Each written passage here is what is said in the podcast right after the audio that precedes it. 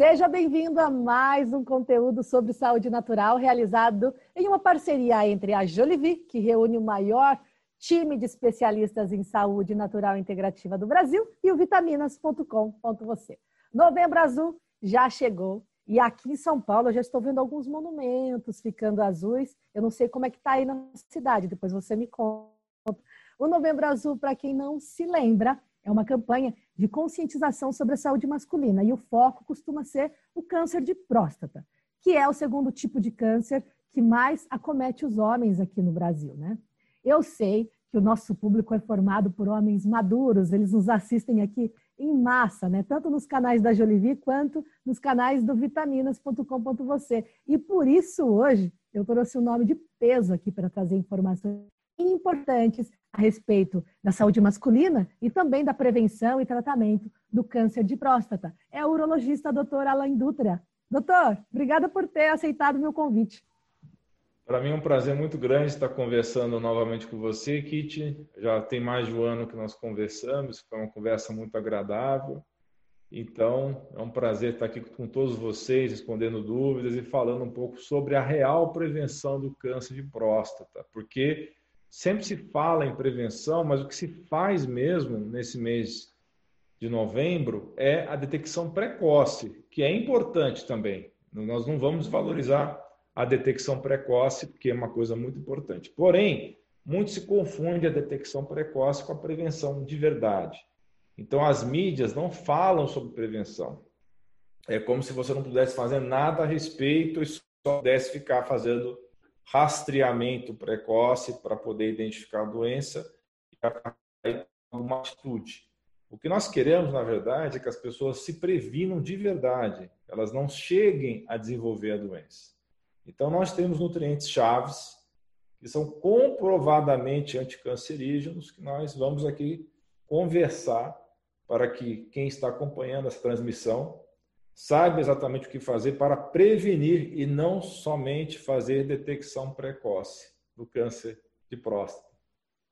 Certo, doutor. Então vai ser um papo incrível aqui. Peço que você nos acompanhe até o final, que vai aprender muito com o doutor Alan Dutra, tenho certeza disso. O doutor, eu peguei um dado aqui, é, fresquinho, do site da Sociedade Brasileira de Urologia, dizendo que em 2020, aqui no Brasil, serão diagnosticados 65 mil novos casos de câncer de próstata. A gente já está em novembro, então esse número já deve estar tá gigantesco aí, né? É, bom, apesar do excesso né, de, de, de, casos, né, desse, desse número elevado, perdão, de, de casos de câncer de próstata, é, eu também li que o excesso de diagnósticos pode, em alguns casos, trazer mais malefícios do que benefícios. Isso que você falou é um dado muito importante. Esse é um grande desafio que nós temos nos últimos 20 anos. Porque o que, que acontecia antigamente? Você tinha os cânceres de próstata todos avançados. Você só fazia o, o diagnóstico quando era um câncer avançado. Isso até, digamos, início dos anos 90. Até o finalzinho dos 80, começo dos 90, o problema era realmente você fazer um diagnóstico de uma doença avançada. Então, a gente foi do 8 para o 80. Né? Com o uso muito disseminado o PSA, que começou no final dos anos 80, o que aconteceu é que a gente conseguiu fazer diagnósticos mais precoces.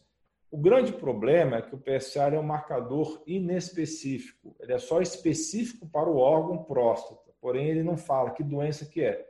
É como se você tivesse no seu prédio, que você mora na sua casa, um vigia e não sabe se quem lá no prédio, se é entregador, se é o homem do correio ou se é bandido. Então todo mundo que chega ele fala é bandido, é bandido, é bandido. Então às vezes ele vai acertar e muitas vezes ele vai errar.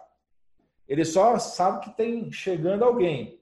Só que ele nunca sabe dizer se a pessoa é do bem ou se a pessoa é do mal. Então PSA é assim, ele avisa que algo está acontecendo na próstata, porém ele não vai te dizer se é câncer ou não. Por quê? Prostatite aumenta a PSA, toque retal aumenta a PSA, relação sexual aumenta a PSA, andar de bicicleta aumenta a PSA, andar de moto, andar de cavalo.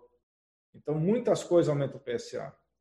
Instrumentação cirúrgica. Então, PSA é um marcador só específico para o órgão próstata, mas ele não é específico para a doença. Portanto, ele não tem especificidade de doença. Então, por isso então, próprio... doutor, por isso então, doutor, esses falsos positivos do PSA. É, é, isso é parte do problema. Então, o problema é um pouco mais complicado do que isso, mas vamos começar sobre a questão do PSA, porque as pessoas em geral não sabem disso, porque elas pensam que o PSA está dizendo, ah, tem câncer. Não é assim. O PSA aumenta com várias situações. Uma muito comum, dessas que eu acabei de falar, é a prostatite, que é a inflamação na próstata. Muita gente tem inflamação na próstata, aumenta o PSA e pensa que está com câncer. O que, que, acontece então? A gente tem o PSA acima de 4, né, que é um, um dos limiares, tem outro limiar que outros colegas usam, que é 2,5. Né? Então, existe essa discussão na literatura, qual limiar que você vai usar? 2,5 ou 4? Alguns médicos já com PSA de 3 já quer pedir biópsia. Qual que é o problema da biópsia? A biópsia é muito agressiva. Então, um percentual desses pacientes vai ter complicação, vai ter prostatite, em alguns casos até vai ter que precisar internar no hospital. Então, a biópsia é agressiva e hoje eu sou muito conservador com a biópsia. E existem teorias que não são canônicas, ou seja, não são aceitas pela maioria dos urologistas, mas são teorias que existem de que quando você faz a biópsia, por exemplo, você está teoricamente chamando o câncer porque você está ferindo a próstata, está furando ela várias vezes e aquela, aquele ferimento pode chamar células à distância de neoplásicas. Então, existe essa teoria, não é aceita por 99% dos urologistas. Eu preciso falar aqui. E a outra teoria também é que quando você rompe a cápsula prostática, você está causando mal para a próstata, porque ela tem uma barreira natural. Então, você não deveria estar tá rompendo isso. Porém, a gente não tem outro exame que substitua a biópsia. Existe um exame caríssimo, que é a biópsia líquida, só que esse exame não é padronizado e esse exame ele poderia fazer um diagnóstico de câncer sem furar a próstata, mas o custo desse exame é por volta de 20 mil reais. Então, não é acessível para a grande maioria das pessoas. Então, o que nós fazemos hoje é tentar evitar o máximo possível a biópsia. Então, tem várias formas de você fazer isso. Uma delas é você não pedir a biópsia logo no primeiro PSA alto. Você fazer uso de nutracêuticos, nós vamos falar ao longo dessa transmissão, para poder desinflamar essa próstata. Em alguns casos, se você tiver evidência de infecção com exame de cultura de urina, cultura de esperma, você dá antibiótico de uma maneira racional, não dá antibiótico como se dá hoje em dia de qualquer jeito, é, exageradamente. Então, você tem uso de nutracêuticos anti-inflamatórios, uso de antibiótico quando indicado para fazer baixar esse PSA e você pode criar uma curva. Você vai fazer esse PSA e fazer várias medidas de 2 em 2, 3 em 3, 4 em 4 meses e ver como é que esse PSA se comporta.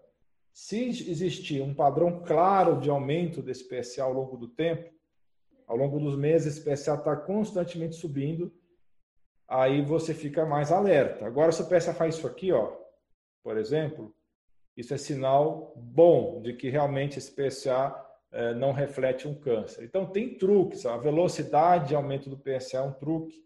Outro truque é a relação entre PSA total e livre. Também é um critério importante para a gente ver se a relação estiver abaixo de 20% entre total e livre, já é um fator de alerta. Então, hoje, muito conservador com biópsia próstata. Eu acompanho esse paciente ao longo de vários meses e entro com vários recursos naturais ou, em alguns casos, selecionados antibióticos para controlar essa inflamação prostática, porque é muito mais comum o PSA-C reflexo de uma inflamação prostática, que pode ser por uma bactéria, que pode ser por um trauma, por exemplo, do que ser por câncer. Aí tem um outro detalhe que eu queria falar. Vamos dizer então que você teve PSA aumentado por vários meses, você fez a biópsia e deu na biópsia adenocarcinoma de próstata, que é o nome científico para o câncer, adenocarcinoma. Existem vários graus de agressividade. Se você tiver uma, uma escalinha lá que chama Score de Gleason, que é uma nota final que você faz dos dois padrões mais comuns naquela biópsia lá. É uma soma de dois números. Se esse Gleason tiver por volta de 6, a soma 3 mais 3, por exemplo, 5 a 6, existe uma possibilidade de você ter ainda um câncer não clinicamente significativo. Então, vai tanto tempo crescer que você vai morrer de outra coisa. Então, existem os exames, que é o Oncotype DX, Alguns laboratórios no Brasil têm esse Oncotype. E esse Oncotype ele vai dizer o quê? Qual que é o grau de agressividade desse desse câncer. É outro critério que você pode utilizar para você já não indicar uma conduta agressiva, porque boa parte desses pacientes que forem diagnosticados com câncer, esse câncer não vai desenvolver de uma forma que vai afetar essa pessoa significativamente. Então, o grande desafio hoje é você separar o joio do trigo. Quais são os cânceres agressivos dos cânceres não agressivos? Porque boa parte desses pacientes hoje estão sendo submetidos a tratamentos agressivos demais, assim como acontece com câncer de mama, que aconteceu agora no, mês passado, o outubro rosa. Então, a gente tem esse problema hoje com, com câncer de próstata. Tem que separar as formas não agressivas das formas agressivas. E um dos exames que ajudaria nisso, que infelizmente ainda não foi popularizado, é esse exame de biópsia né, que eu já mencionei, que seria também um, um substituto para biópsia prostática para aquelas pessoas que têm acesso a esse exame. Doutor, esse acompanhamento todo que você explicou agora aqui para a gente, é... o nome dele é vigilância ativa ou não tem nada a ver? É, a vigilância ativa é o nome que se dá quando a pessoa faz a biópsia de próstata, digamos que deu um Gleason 5, que é, sugere que não é agressivo aquilo lá, e tem esse oncotype que eu falei, que é um exame adicional que você pode fazer na amostra da biópsia para ver a agressividade do, do câncer. Então, digamos que deu Gleason 5 e deu menos de 10% da amostra, deu câncer. Né? Deu uma, uma... Aí muitos médicos hoje, e isso tudo respaldado por estudos, fazem essa vigilância que você acabou de falar. O que, que é essa vigilância? Né? O chato dessa vigilância é que ela implica em refazer a biópsia periodicamente, fazer refazer essa biópsia a cada seis meses ou a cada ano, né? E chato, ficar furando a pessoa mais vezes. Mas essa que é o preconizado pela Sociedade Brasileira de Urologia e pela Associação Americana de Urologia.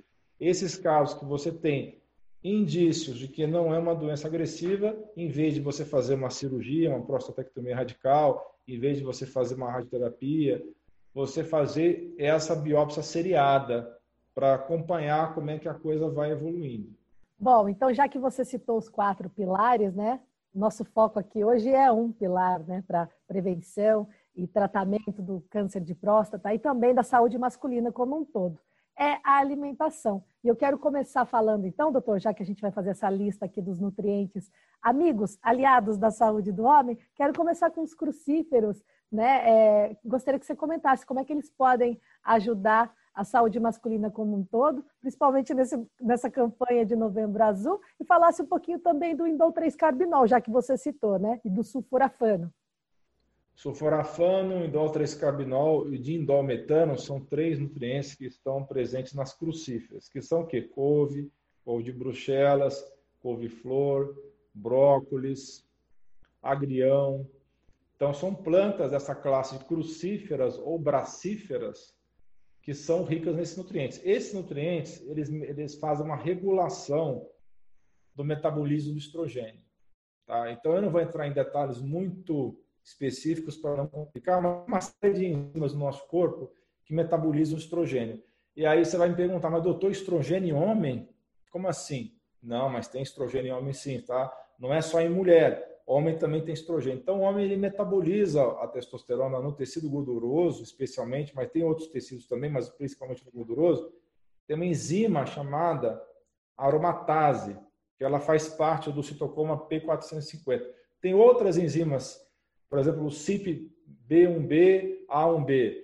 Esses, esses nomes complicados de enzimas não interessam muito para quem está assistindo, mas o que você saber é o seguinte: os sulforafanos, o indol 3-carbinol, eles regulam algumas enzimas de maneira que você pega o estrogênio do mal, tá? o 4-hidroxiestrogênio, e não permite que ele vire uma coisa chamada quinolina. Tá?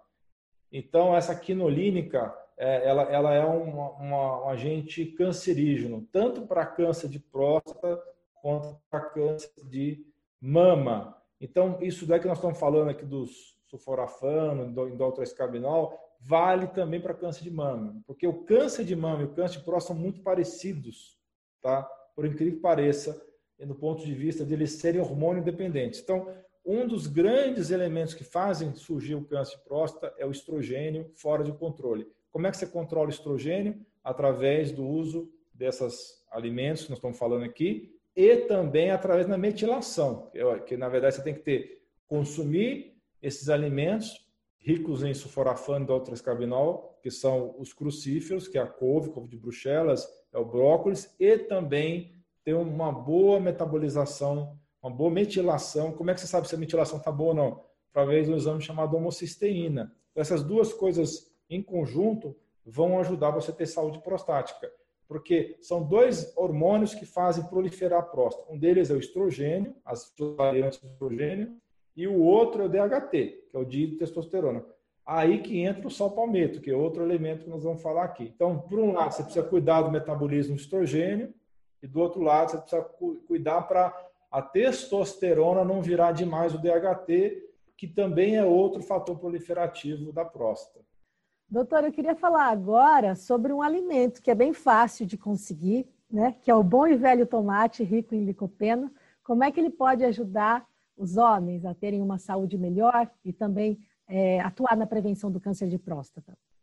É, o licopeno é um carotenoide, cuja uma das principais fontes é o molho de tomate, e ele é um agente muito interessante, ele já foi estudado e que em vários estudos demonstrou que tem um efeito anticâncer, especialmente pelo efeito antioxidante. Então, quando a gente tem antioxidação em quantidade suficiente, né, os radicais eles são importantes também, porém controlados, nem de mais nem de menos, porque os radicais livres são utilizados em vários processos enzimáticos no corpo, principalmente os leucócitos. A célula de defesa precisa de radical livre para destruir os agentes agressores. Então, a gente não pode antioxidar demais. Mas o que acontece na prática é que a maioria das pessoas está excessivamente oxidada e o licopeno é um dos agentes que mais foi estudado, esse carotenoide, que vai atuar especificamente para a prevenção do câncer de próstata. Então, ele é um dos melhores nutrientes, junto com o que nós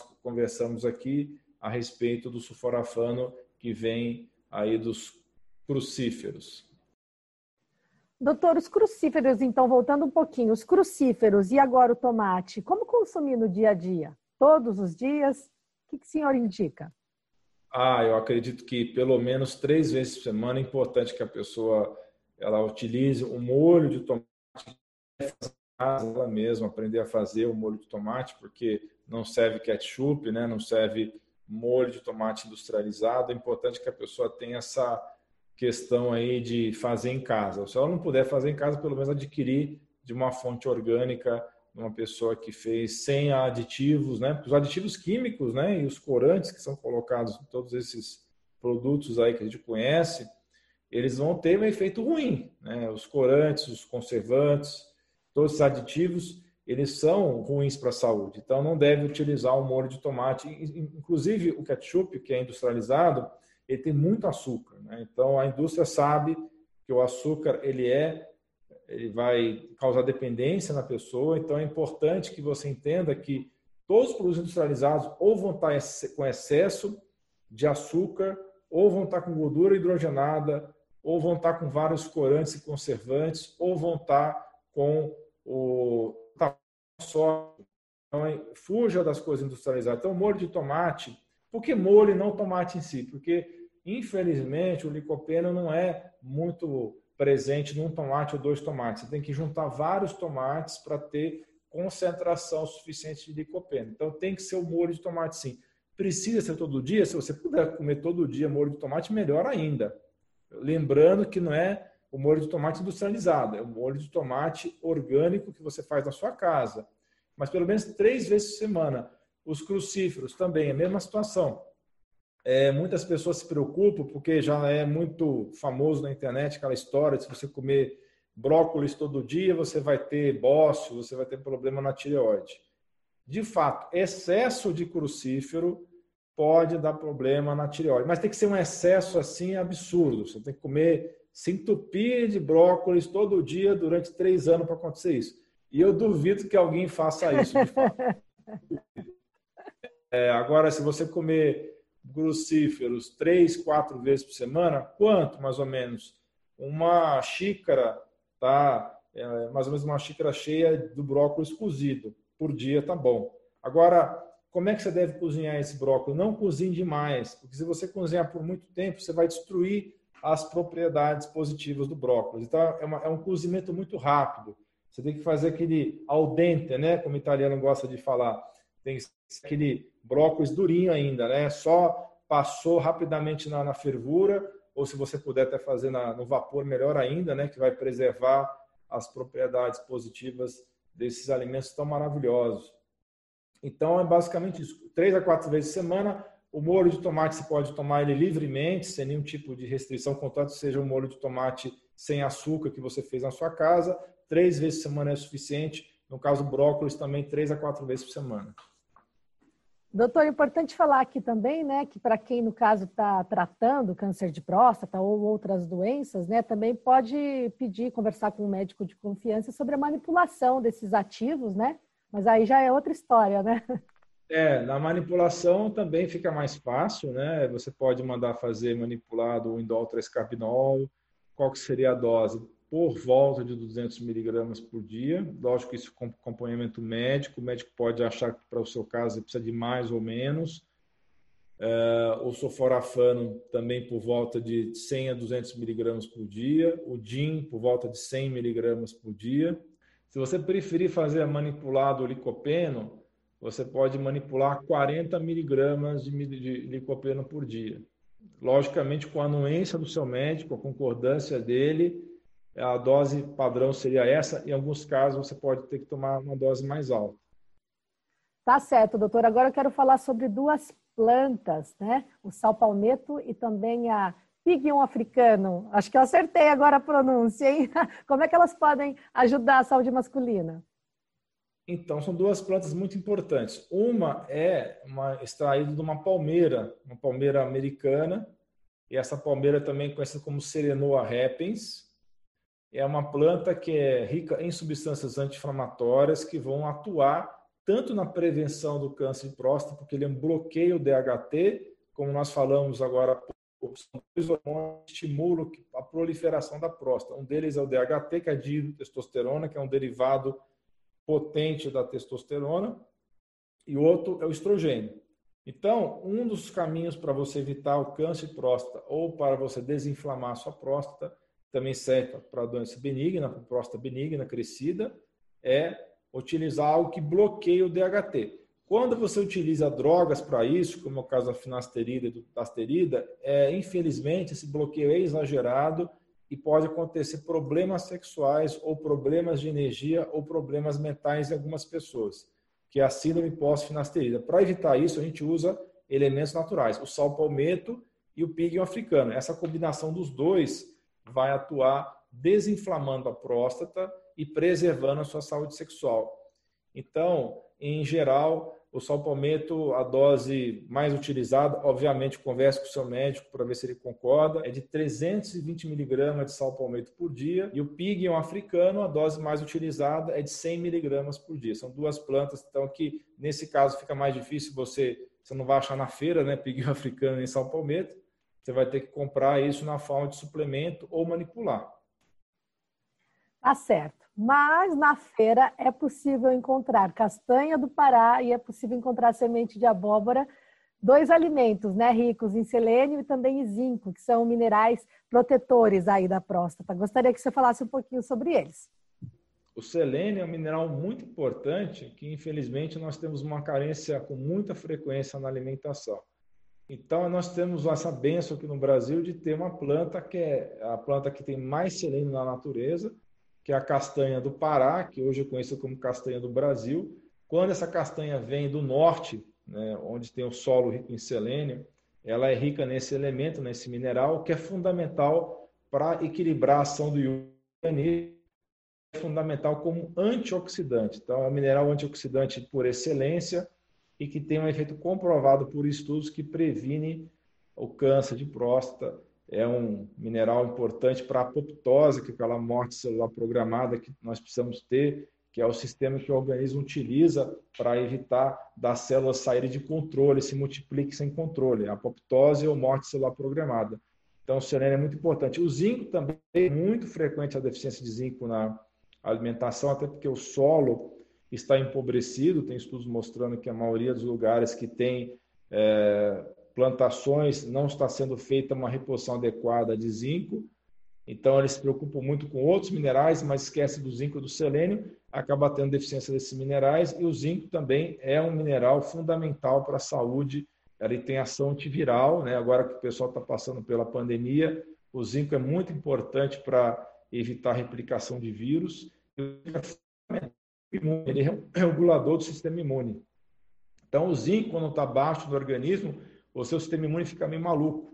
Ele precisa do zinco para coordenar suas forças. Então, essa combinação de zinco e selênio é fundamental para a saúde prostática. Tem vários estudos mostrando que eles, em conjunto, vão ter sim ação de câncer.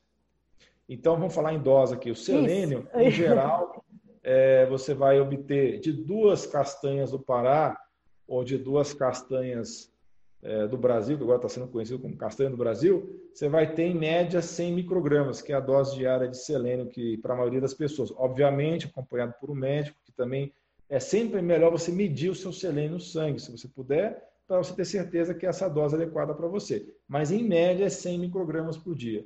Já o zinco é muito variado, mas se você considerar só o mineral zinco, tá? Em geral, 40 miligramas por dia Algumas pessoas precisam de mais, outras de menos. Lembrando que quando você usa o zinco na forma quelada, tá? o selênio tem essa mesma característica. Quando é selênio e metionina, você toma, por exemplo, em miligramas, para você ter 100 microgramas do equivalente do mineral. É a mesma coisa com o zinco. Você pode tomar um zinco quelado com algum aminoácido. Então, para o farmacêutico fazer um cálculo final de que você vai ter 40 miligramas do zinco elementar, tá? Muita gente confunde isso daí, porque uma coisa é o mineral elementar, outra coisa é quando ele está complexado com outra coisa, aí a dose aumenta. Tá certo. Um nutricionista ou um médico pode te ajudar nesse, nesse cálculo, tá? E a, a chegar numa dose adequada para o seu caso, caso você tenha interesse em suplementar esses dois minerais. Na dúvida, castanha do Pará e semente de abóbora, hein? Petiscos deliciosos. Então vamos falar das gorduras que são boas, vai? A primeira delas, ômega 3. Como que ela pode ajudar ah, no tratamento ou até na prevenção do câncer de próstata? Muito bem. Então, ômega 3, tem muitos estudos mostrando que ela tem ação anti-inflamatória. Existe, inclusive, um produto que é um concentrado de ômega 3, chama-se SPM Active, que é de uma empresa chamada Metagenics, que é um dos produtos que mais tem ação anti-inflamatória para doença crônica, e ela é justamente extraída do ômega 3. É um tipo especial de ômega 3. Então, tem estudos mostrando que o ômega 3 de alta qualidade, não oxidado, porque hoje é muito fácil você achar na, no mercado ômega 3 ruim, então sempre opte por marcas consagradas e que existe uma preocupação com qualidade. Então, o ômega 3 tem efeito sim anti-inflamatório, tem efeito anticâncer, porque tudo que tem efeito anti-inflamatório tem ação anticâncer. E é muito importante que você tenha equilíbrio. Na natureza em geral, o, certo seria um equilíbrio de 1 para 4, ter um ômega 3 para 4 moléculas de ômega 6. E hoje, com a alimentação industrializada, ela está muito equilibrada, tem muito mais ômega 6 do que ômega 3, está 1 para 10, 1 para 20 em alguns lugares. Então, você precisa suplementar o óleo de peixe ou o ômega 3 vegano, se você não quer que seja da origem de peixe, pode ser extraído de algas também. E lembrando que o ômega 3, que é da linhaça, ele também faz muito bem para a saúde, que é o ácido linolênico. Porém, a maioria das pessoas tem dificuldade de converter o ácido linolênico no EPA e no DHA, que são os outros dois tipos de ômega 3. Então, é importante que você use o ômega 3 ou do peixe ou das algas, além do ômega 3 da linhaça, por causa desse problema de conversão da enzima, dessa falta dessa ação dessa enzima dessaturase. Então, é fundamental para evitar o câncer com uma ação anti-inflamatória, sim. Doutor, então agora, para fechar aqui, dois alimentos, óleo de coco e óleo de sementes de abóbora. Qual o poder deles na prevenção ou no tratamento do câncer de próstata e como utilizar no dia a dia? O óleo de coco é uma maravilha da natureza porque além de ser uma gordura rica em triglicerídeo de cadeia média, então para mais ou menos 54% do óleo de coco é ácido de cadeia média. E que que, qual é a diferença dessa gordura para outras gorduras? Né? O ácido láurico, especificamente, ele não vira gordura corporal, ele é, é metabolizado rapidamente pelo fígado e ele vai ser utilizado para várias coisas, entre elas a formação de corpos cetônicos. Os corpos cetônicos são um combustível alternativo que o cérebro usa. Antigamente se achava que o cérebro só usava glicose, ele usa também corpos cetônicos, então ele tem efeito preventivo no cérebro. Além disso, o óleo de coco ele tem uma ação também é, de quebrar as duas enzimas que podem estar em excesso no homem inflamado, que é justamente as enzimas que nós estamos conversando aqui que converte a testosterona em DHT, né? que é a 5-alfa-redutase. Então, o óleo de coco tem uma ação leve é, anti-5-alfa-redutase, o óleo de coco também tem ação contra aromatase. Então, o óleo de coco vai ajudar a diminuir o DHT e vai diminuir a, o estrogênio no corpo masculino. Além dele ser anti-inflamatório, ser ótimo para o cérebro, ajudar a emagrecer, ter ação antifúngica também, combate fungos e bactérias e, e também vírus. Né? Quando você ingere o óleo de coco, o ácido láurico que está lá, ele vai ser processado pelo ácido do estômago e vai virar monolaurina. Monolaurina é virucida, é fungicida e é bactericida. Então, além de ela ser boa para a saúde prostática, ela também vai ajudar na sua saúde geral. Existem muitas pessoas que falam que o óleo de coco ele não é adequado para gordura saturada. Tem algumas até algumas organizações que falam que o óleo de coco não é saudável. Isso não é verdade, tá? Isso daí é aquela velha história de que gordura saturada seria inflamatória, mas isso é por causa dessa confusão toda que tem entre as gorduras. As gorduras são gorduras processadas, não gordura natural no óleo de coco. E o óleo de semente de abóbora é maravilhoso também, porque ele é rico em beta-citosterol, que tem um efeito positivo também na próstata, anti-inflamatório, e esse beta-citosterol, ele tem um efeito muito interessante também na bexiga. Ele vai ajudar a bexiga a não contrair de forma descoordenada, que pode acontecer em várias pessoas com próstata crescida. Então, o beta-citosterol contido no óleo de semente de abóbora, que como você mesmo já falou também, uma fonte muito importante de zinco, vai ajudar na saúde prostática e na saúde da bexiga. Qual seria o novembro azul ideal? Para mim, o novembro azul ideal seria manter a campanha, como todo ano acontece, mas não ficar só frisando em detecção precoce. Eu acho que deveria, as pessoas deveriam fazer um trabalho que nós estamos fazendo aqui, né? Eu e você, de estar divulgando todas as substâncias naturais, as vitaminas, minerais e substâncias da natureza que estão disponíveis para a gente poder é, dar saúde para as pessoas, né? Divulgar então que uma dieta adequada, com adequada quantidade de carboidratos complexos, né, que vem da natureza sem processamento, com a quantidade adequada de gorduras do bem, uma dieta então sem exagero de açúcar e farinha, e a pessoa fazer atividade física regular, gerenciar o estresse. O câncer está muito relacionado ao estresse e aborrecimento. Se você tem uma série de aborrecimentos ao longo da sua vida ou algum evento que seja muito significativo de aborrecimento, isso chama câncer. Então, isso também não é falado em nenhuma dessas campanhas de nem de outubro rosa, nem de novembro azul. É importante que as pessoas entendam isso, que elas precisam se é, livrar do estresse. E parte disso é ressignificando as suas emoções, aprender a controlar as emoções, e parte disso também é através de técnicas de relaxamento, que eu vejo quase ninguém fazer. As pessoas hoje estão muito pilhadas, muito nervosas, muito é, estimuladas por excesso de informação, excesso de é, situações que estão levando elas a ficarem excessivamente estressadas. E o sono adequado também, que também pouco falado é. E o sono protege contra um monte de doenças. O cérebro, por exemplo, faz o detox através do sistema gliolinfático durante a noite. Então, se você não dorme adequadamente, você não consegue tirar a sujeira o beta-amiloide do cérebro. Então, tudo isso é importante para a saúde das pessoas, para evitar o câncer. Então, eu queria, meu sonho seria que realmente todo Novembro Azul fosse falado isso por várias autoridades de saúde, não ficar somente retal e fazer PSA, que também poderia ser importante, mas o mais importante é prevenir e não detectar precocemente. Verdade, doutor. Foi um prazer conversar contigo. Aprendi bastante aqui. Espero que o nosso público também tenha gostado muito. Vou deixar aqui o teu canal no YouTube para quem quiser aprender muito mais sobre saúde natural e também sobre saúde integrativa, outros conteúdos sobre saúde no seu canal e peço para que você deixe seus comentários, sigam a gente nas redes sociais aqui, é, sugiram pautas para nós, tá bom? Espero que você tenha curtido esse conteúdo. Doutor Alain, obrigada demais, viu? Adorei a conversa. Eu agradeço. Um abraço para todos, um beijo no coração. Tchau, tchau.